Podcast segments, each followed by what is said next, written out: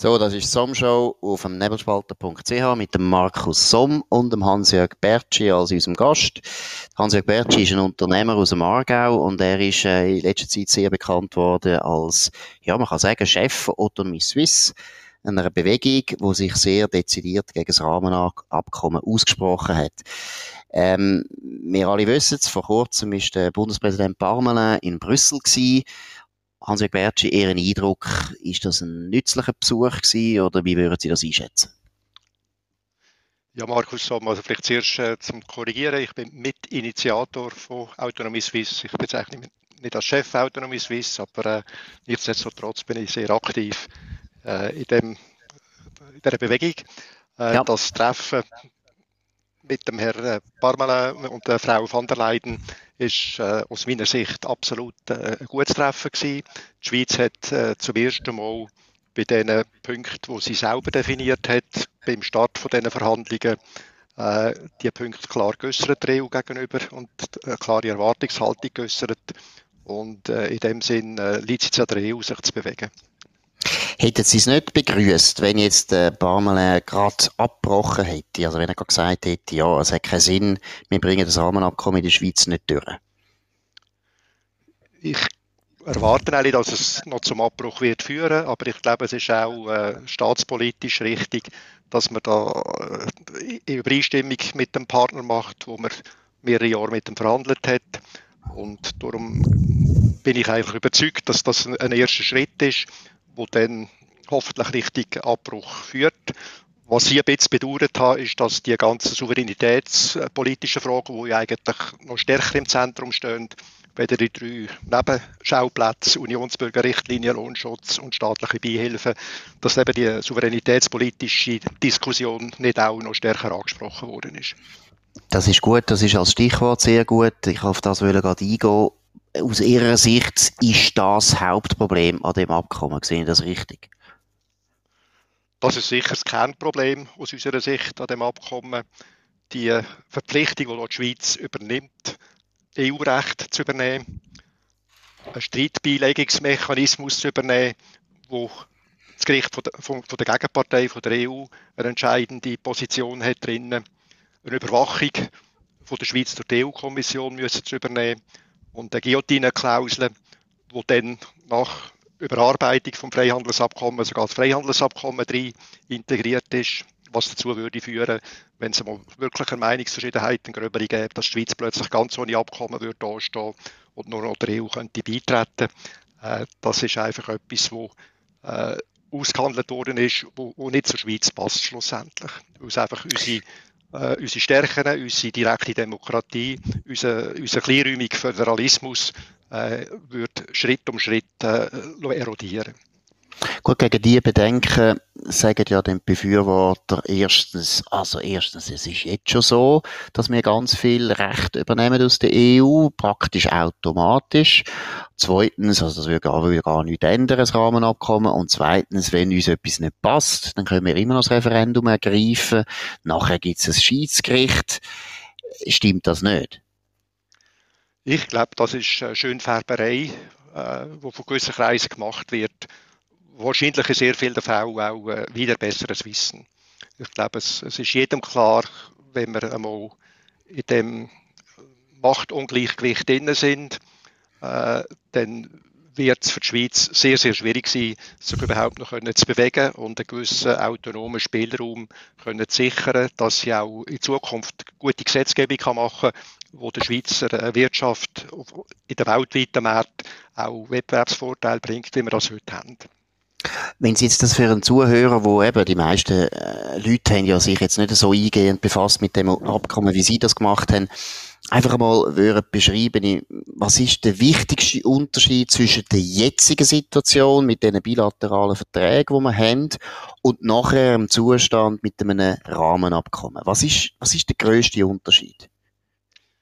Ich glaube, der größte Unterschied ist, dass wir heute wirklich bilaterale Verträge haben, auf Augenhöhe wo beide Parteien sich in Gremien einigen müssen wo sie gleichgewichtig vertreten sind. Und das Gleichgewicht, das wird aufgehoben mit dem Rahmenvertrag, wo in den entscheidenden Fragen eigentlich immer die EU äh, ein Recht hat und die Schweiz schlussendlich eine Pflicht hat. Das fällt einem auf, wenn man die, die zehn Seiten durchliest und ich empfehle das jedem Schweizer Bürger, das durchzulesen. Mhm. Es sind praktisch nur Pflichten für die Schweiz definiert und Rechte von der EU. Mhm. Und was ist denn von dem Schiedsgericht? Da sagen ja die Befürworter immer, eben, wir haben ja den Schiedsgericht, wenn man sich nicht einig ist, dann können wir im Schiedsgericht äh, uns austragen. Was ist da dran? Ja, ich glaube, die grosse Problematik ist nicht das Schiedsgericht selber. Die grosse Problematik ist, dass in allen Fragen, die den Binnenmarkt betrifft, äh, das Schiedsgericht beim Europäischen Gerichtshof muss anfragen und dann das Urteil vom Europäischen Gerichtshof verbindlich ist für das Schiedsgericht. Also das Schiedsgericht ist de facto ein Feigenblatt. Mhm. Und die Ausgleichsmaßnahmen, das ist ja dann der Punkt, also wenn man zum Beispiel jetzt beim EuGH würde jetzt sagen, nein, also der Rechtsakt müsst ihr übernehmen, dann würde die Schweiz sagen, nein, wir haben eine Volksabstimmung gehabt gegen das. Dann ähm, würden wir es nicht übernehmen und dann darf ja die EU Ausgleichsmaßnahmen ergreifen. Was muss man sich unter den Ausgleichsmaßnahmen vorstellen? Sind denn das äh, Geldbeträge oder was ist das? Also ich glaube, da geht das Abkommen weit über das raus, wo sonst in handelsrechtlichen Verträgen drin ist. Also im Normalfall, wenn man das nach, nach WTO-Recht anschaut, dann kann ich nicht einhalten von Verträgen und das wäre nicht einhalten von einem Vertrag, wenn die Schweiz im Referendum dagegen ist, können in der Regel gleichgewichtige Gegenmaßnahmen ergriffen werden, aber eigentlich nur im Bereich von, von monetären Gegenmaßnahmen. Mhm. Wo im Rahmenabkommen sind wesentlich größere Schritte vorgesehen. Da sind auch Vertragssuspendierungen möglich, die die EU-Kommission mhm. selber machen kann. Und mhm. es ist schlussendlich mit der Guillotine auch eine Aufhebung von der ganzen Verträge möglich. Äh, mhm. Natürlich ist da die Frage von der Verhältnismäßigkeit, aber wenn die Schweiz jetzt wiederholt ihr Referenden würde anders entscheiden, weder als, als EU-Binnenmarktgesetzgebung ist, dann, dann ist klar, dass auch dann Vertragskündigungen und Guillotine schlussendlich eine, eine Möglichkeit ist, der Schweiz drohen. Und dann bleibt nichts mehr anderes übrig, wenn der Weg in die EU. Gut, da würde man sagen, ja gut, wenn, wenn ihr halt den Vertrag nicht einhalten wird halt gekündigt, das ist doch normal in einem Vertrag. Ja, wenn man nur einen Vertrag hat, ist das gut, aber mit einer Superguillotine, wo es dann gibt, alle Verträge miteinander verknüpft sind, mhm. dass die Auflösung von einem dann zur Auflösung von allen führt, dann hat man einen total vertragslosen Zustand zwischen der Schweiz und der EU, auch kein Freihandelsabkommen mehr. Das ist heute ja völlig getrennt. Mhm. Mit dem mhm. hätten wir keine Möglichkeit mehr, außer der EU beizutreten, schlussendlich. Jetzt Sie sind, in dem Sinn, ja. in dem Sinn ist, ist das Abkommen man hat das so definiert, dass de facto ein, ein, Point of No Return da ist zu einem EU-Beitritt. Und das ist auch der Grund, mhm. wieso was im Moment die EU-Beitritt-Befürworter äh, noch so stark probieren, beim Bundesrat zu lobbyieren. Hätten Sie als Unternehmer je so einen Vertrag überhaupt unterzeichnet oder besser gesagt, haben Sie das je erlebt als Unternehmer, dass überhaupt ein Vertragspartner so einen Vertrag vorlegt? Äh, nein, das muss ich sagen, das habe ich noch nie erlebt und ich bin auch überzeugt, kein Schweizer Bürger würde sein Privatleben so einen Vertrag unterschreiben, wo quasi alle Verträge aneinander knüpft. Also der Mietvertrag mhm. auch verbunden mhm. mit dem Arbeitsvertrag, verbunden mit dem Versicherungsvertrag, verbunden mit dem Hypothekarvertrag. Äh, so einen Vertrag würde ich in der Schweiz kaum ein Bürger unterschreiben. Mhm. Jetzt sagen die Befürworter auch, also wenn das Rahmenabkommen jetzt scheitert, und es sieht ja ein bisschen danach aus, Gott sei Dank, auch aus meiner Sicht, aber die sagen, ja, wenn das scheitert, dann haben wir eine ganz schlimme Situation. Da sind erstens die bilateralen Verträge äh, nicht gefährdet, aber sie sind, äh, sie werden veralten, weil man sie nicht mehr updaten und so weiter. Sie sind ein international tätiger Unternehmer. Sie haben äh, Tochtergesellschaften überall oder Stützpunkte überall. Was ist da dran? Stimmt das oder stimmt das nicht? Ich glaube, das ist äh, nichts anderes als äh, Angstmacherei. Äh, das stimmt hinten und vorne nicht. Die bilateralen Verträge, sämtliche, sind im gleichmäßigen Interesse sowohl von der Schweiz wie auch von der EU. Und die Gefahr, dass die bilateralen Verträge äh, da würden mit den Jahren völlig erodieren, die erachte ich als, als, als übertrieben. Das ist die eine Seite. Die andere Seite ist auch ohne die bilateralen Verträge. Hat die Schweiz ja ein Freihandelsabkommen, hat äh, mit der EU Möglichkeiten, sich stark zu entwickeln. Aber ich glaube, was man einfach auch muss sehen, ist, dass das Wachstum weltweit ja nicht in der EU ist. Das Wachstum weltweit ist in Asien. äh, zum Teil auch in Amerika stärker als in der EU. Also mit dem Beitritt zu einem Rahmenabkommen laufen wir Gefahr, dass wir uns die weltweiten, der weltweiten Entwicklungen gegenüber äh, verbauen. Und äh, im europäischen Raum, äh, wenn man die Vergangenheit anschaut, wenn man Zahlen anschaut von den letzten 20 Jahren, sind wir die bilateralen haben, dann kann man sagen, die haben dieses Wachstum gebracht. Äh, zum Beispiel mit dem Aussenhand, der, Export nach Deutschland ist in den letzten 20 Jahren um 60 Prozent gestiegen. Parallel ist aber der Export nach USA um 150 Prozent gestiegen, obwohl wir ein Freihandelsabkommen haben. Also die Aussage, dass die unseren Mehrzugang schliessen, die ist völlig falsch. Es hat vielleicht äh, kleinere punktuelle Nachteile. Man hat das bei der MedTech können ausrechnen. Das ist etwa 0,2 bis 0,3 Prozent mehr Kosten beim MedTech-Produkt. Das hat auf den Marktzugang im Prinzip überhaupt keine Auswirkungen. Das sind einfach Angstmacherei, die hier in der Schweiz gemacht wird.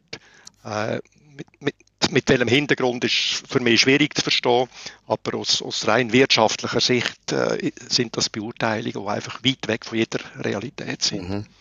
Und man muss ja mal deutlich sagen, oder? Sehr viele Leute oder sehr viele Bürger haben ja eben auch mal den Eindruck, ja, eben, wenn wir jetzt die, das Rahmenabkommen nicht haben und vielleicht die Bilateralen nicht mehr gibt und so weiter, dann können wir gar kein Geschäft mehr machen in der EU. Was vollkommen Unsinn ist, also es gibt eben, Sie haben es gesagt, das Freihandelsabkommen sowieso, aber es gibt auch die WTO und wie gesagt, Sie, also Ihre Firma selber, Sie sind einer von der ganz grossen Transporteur von Chemikalien, von Spezialchemikalien, habe ich das richtig gesagt? Und sie wachsen sowohl in Amerika wie in China. Und eben, wie gesagt, dort haben sie ja nicht einmal, also teilweise nie, nie die Abkommen, die wir haben mit der EU und trotzdem geht das Geschäft gut. Ja, das ist richtig so. Also die EU, ich, da muss man auch sagen, hat eine grosse Bedeutung, die bilaterale Zusammenarbeit mit der EU ist wichtig. Man muss mhm. Partnerschaft mit der EU pflegen. Man muss auch die, äh, ich sage mal, äh, die Diskussion jetzt mit dem Rahmenabkommen auf, auf faire und korrekte Art mit der EU weiterführen. Man hat ja die Möglichkeit, äh, eben, dass der Bundesrat vielleicht rasch abbricht. Man hat die Möglichkeit, über eine Volksabstimmung zu gehen. Man kann einfach eine lange Eiszeit entstehen, wie es seinerzeit beim Beitrittsabkommen der Fall war. Und aus, aus unserer Sicht wäre vielleicht eine Volksabstimmung auch die beste Lösung, weil dann ist das Thema wieder äh, vielleicht für 20 Jahre wie schon nachher mehr wieder äh, weg vom Tisch. Aber wenn man natürlich das Verhältnis zu der EU hoch gewichtet und die Partnerschaft hoch gewichtet, ich glaube, dann wäre es richtig, wenn der Bundesrat äh, zu dem Thema entscheidet, einfach mit dem Ziel auch den politischen Flurschaden können zu begrenzen die EU hat jetzt eine schwierige Phase hinter sich mit dem Brexit, der Brexit-Abstimmung und der Umsetzung. Ich glaube, sie wäre froh, wenn dort die Schweiz nicht äh, den Weg über, über die Volksabstimmung müsste gehen. Also Sie haben es erwähnt, oder? Der, Worst Case wäre eben eine Eiszeit. Jetzt nehmen wir mal an, die Eiszeit, was würde das heißen für Ihr Geschäft? Ich glaube, die Eiszeit würde eigentlich am Status quo, wo wir heute mit der EU haben, praktisch nichts ändern. Ich meine, die mhm. Verträge sind intakt. Die, ja. Das Freihandelsabkommen ist da, die Bilateralen sind da. Die äh, Industrie in der EU hat das Interesse, dass die Verträge äh, bestehen bleiben. Man sieht das jetzt bei der Medizinaltechnik. Da ist in den Schweizer Medien kolportiert worden, äh, ja, dass sie quasi der Untergang von der Medizinaltechnik, die EU-Raum exportieren. Das stimmt hinter und vorne nicht. Das gibt kaum mehr Kosten, die Zertifizierung in Deutschland, die jetzt in der Zwischenzeit eigentlich praktisch alle gemacht haben. Jetzt hat aber die deutsche mhm. äh, MedTech-Industrie in, in, Brüssel interveniert, dass man probiert für die Schweiz auch die, die äh, Fristen nochmal zu verlängern, im positiven Sinn, weil sie Angst haben, wenn das nicht würde passieren, würde die Schweiz vielleicht auch einfach auf Gleichwertigkeit äh, gegenüber der deutschen MedTech-Branche und für die ist die Schweiz sehr lukrativer Markt, die exportieren viel mhm. in die Schweiz hier äh, pochen und da hat es ja Nachteile. Also man sieht da in all diesen Fällen, es ist bei den Hochschulen gleich, die EU-Hochschulen wehren sich jetzt für das Forschungsprogramm. Mhm. Die Schweizer sind, sind von den begehrtesten Partner von, von EU-Universitäten, weil sie einfach viel höheres Niveau haben als die meisten EU-Universitäten. Ich glaube, mhm. es wäre das Beste wäre, man würde jetzt eine Phase lang Diplomatie ein bisschen zurücknehmen und die Wirtschaft wirken auf beiden Seiten in der EU in der Schweiz. Und dann würde man sehen, dass das ein sehr stabiles, tragfähiges Fundament ist, ohne Rahmenabkommen und sich im Prinzip nichts wird ändern. Vielleicht noch schnell zu der MedTech-Branche, weil das ist eben wirklich, wie Sie richtig sagen, in den Medien ja sehr stark äh, immer wieder betont worden. Einfach, dass man es konkret versteht. Der Witz ist, wenn ich als Medizinaltechnikunternehmen in der Schweiz irgendetwas exportieren in die EU, dann ist es heute so, dass ich das kann in der Schweiz zertifizieren lassen, dass ich da die wichtigsten technischen Standards einhalte. Und jetzt ist eben Gefahr gewesen, dass die EU sagt, ja, wir können das nicht mehr anerkennen, was ihr da zertifiziert, weil wir machen jetzt da ein neues, ein neuer, neuen Standard oder wir können den ein bisschen weiterentwickeln und das tun wir dann euch nicht mehr berücksichtigen. Und dann haben eben die Leute gesagt, ja, dann können wir ja nicht mehr exportieren. Aber, wie sie richtig sagen, es ist dann so gewesen, dass die Medizinaltechnik einfach gesagt hat, gut, dann tun wir halt gerade direkt in Deutschland oder in Frankreich zertifizieren. Habe ich das richtig äh, geschildert? Ja, das ist richtig so. Und äh, weit über 90 Prozent haben das in der Zwischenzeit gemacht. Und in dem Zusammenhang eben beispielsweise die NZZ hat äh, vor kurzem äh, titelt Rahmenabkommen Bauernopfer MedTech, oder? Und hat eine Firma erwähnt, wegen diesen Kosten, dass jetzt das eine Belastung sei. Eine Firma aus Sumiswald und hat geschrieben, es, es eine tiefere, eine fünfstellige Summe nötig gewesen, um sich jetzt im Ausland immatrikulieren. Äh, wir haben ein bisschen Research gemacht und haben gesehen, dass die Firma für 12 Millionen Euro äh, in die EU exportiert jedes Jahr.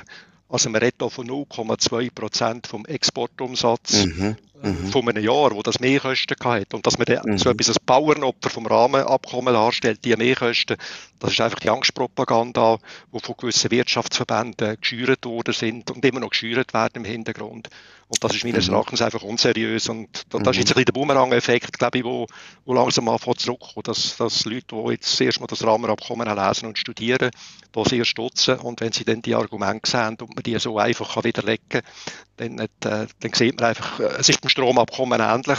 Es gibt dort auch eigentlich äh, dort hat die Schweiz aus, aus meiner Sicht sehr eine starke Position, mit Ausnahme von der Versorgungssicherheit, aber dort müssen wir ja selber schauen, dass wir mehr äh, Strom können produzieren und wenn wir das Atomkraftwerk abstellen müssen wir auch sehr viel mehr nachhaltigen Strom können, können äh, produzieren äh, mit oder ohne Stromabkommen, das ändert gar nichts daran.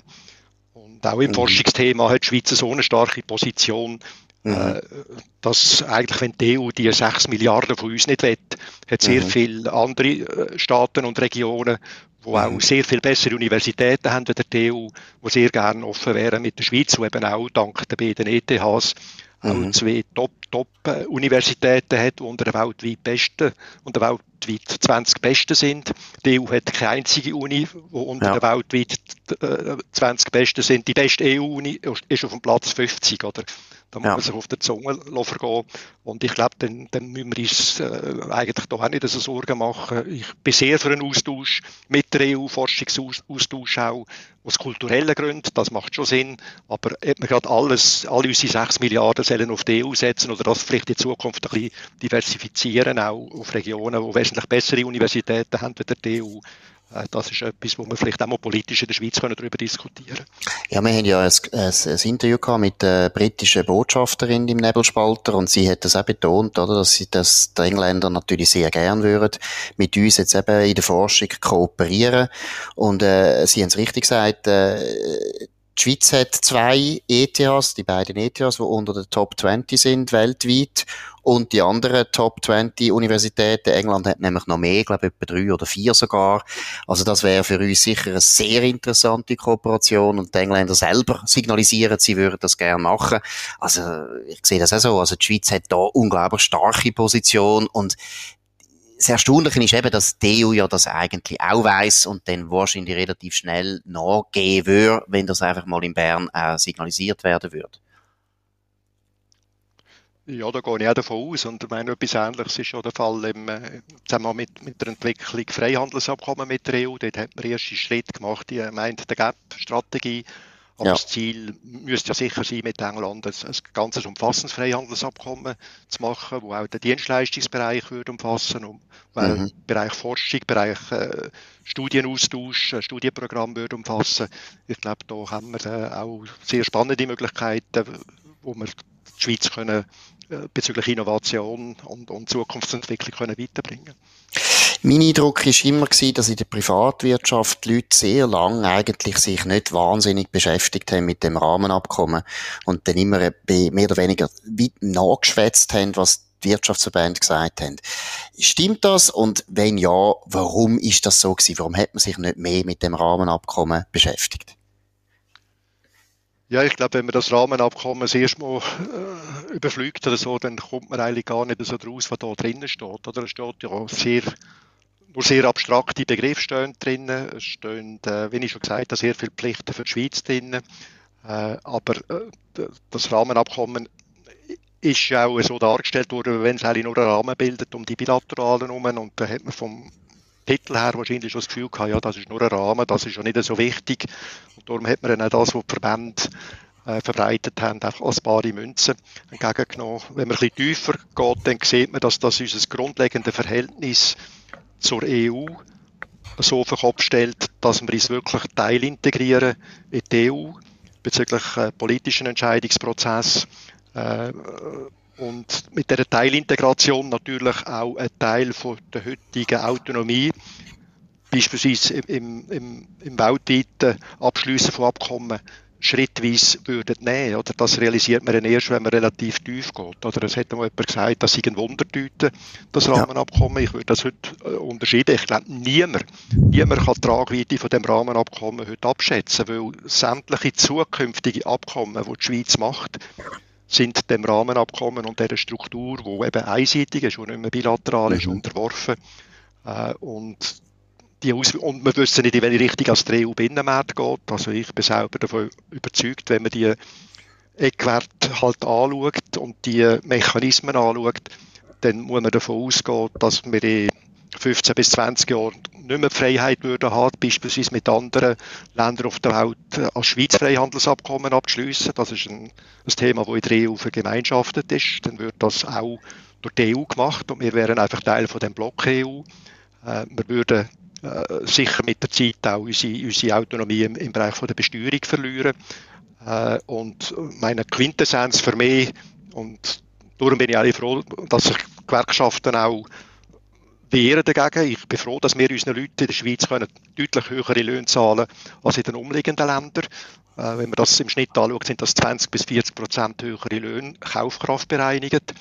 Und in der Konsequenz, wenn das Rahmenabkommen so kommt, dann haben wir in 30 Jahren die gleichen Löhne wie die umliegenden Länder, weil wir einfach auch die gleiche äh, verbürokratisierte Wirtschaft haben wie die umliegenden Länder. Das sieht man, wenn man den, den wirtschaftlichen äh, der Index von der Wirtschaftsfreiheit anschaut und das äh, vergleicht oder, zwischen der Schweiz und der EU, da liegt die Schweiz weltweit sehr weit vor auf dem fünften Platz.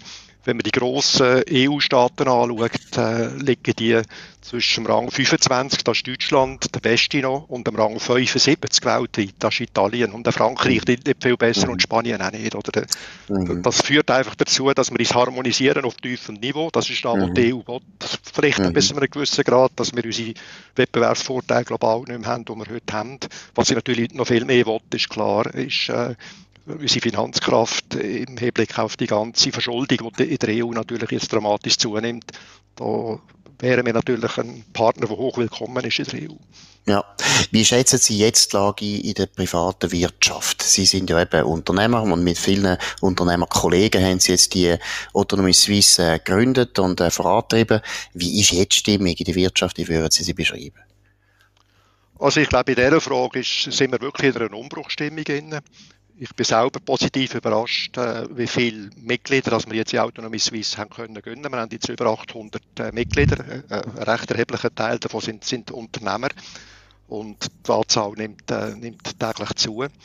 Ich bin habe mich auch gefreut, dass mit Swiss Mechanics jetzt ein, ein erster Branchenverband, eine Branche der mittelgroßen und kleineren Maschinen-, Elektro- und Metallverarbeitenden Betriebe in der Schweiz klar gesagt hat, das Rahmenabkommen ist äh, auf Dauer ist, ist äh, schädlich für unsere Firmen und darum sind wir als Verband dezident gegen das Abkommen und ich hoffe, dass äh, oder gehe davon aus, dass in den nächsten Monaten auch weitere Verbände äh, werden folgen. Ich glaube, wir müssen jetzt zuerst in der Schweiz einen gewissen Grundkonsens finden von den pragmatisch konstruktiven Kreis, wo kein EU-Beitritt wollen.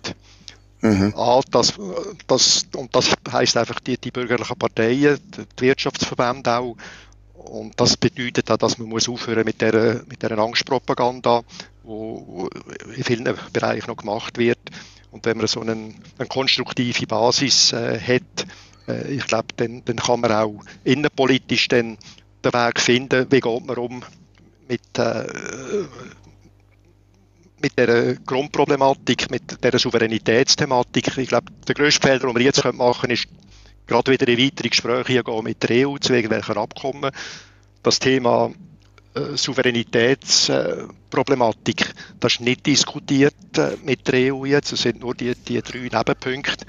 Und wenn wir jetzt gerade bilaterale Diskussionen wieder eingehen zu gewissen Punkten oder meinen, wir müssen da einen Aktivismus entfalten, dann laufen wir ganz grosse Gefahr, dass ist das Grundkonstrukt, das falsche Grundkonstrukt wieder wird einholen. Also wir müssen zuerst auf eine sinnvolle und gute Art und Weise das Rahmenabkommen mit der Struktur, wo, da, drinnen steht, können vom Tisch haben. Wir müssen das können irgendwie auf, auf, auch mit der EU vertragbar, vertragbare Art äh, gemeinsam stoppen den Prozess und mhm. mit einem Konsens, den wir innenpolitisch auch aufbauen müssen, parallel schauen, dass wir auf bilateraler Basis die Entwicklung, die wir mit den Bilateralen auch können, können aufrechterhalten. Ich glaube, die heutigen Bilateralen lang, lange weitgehend für das, was muss geregelt werden.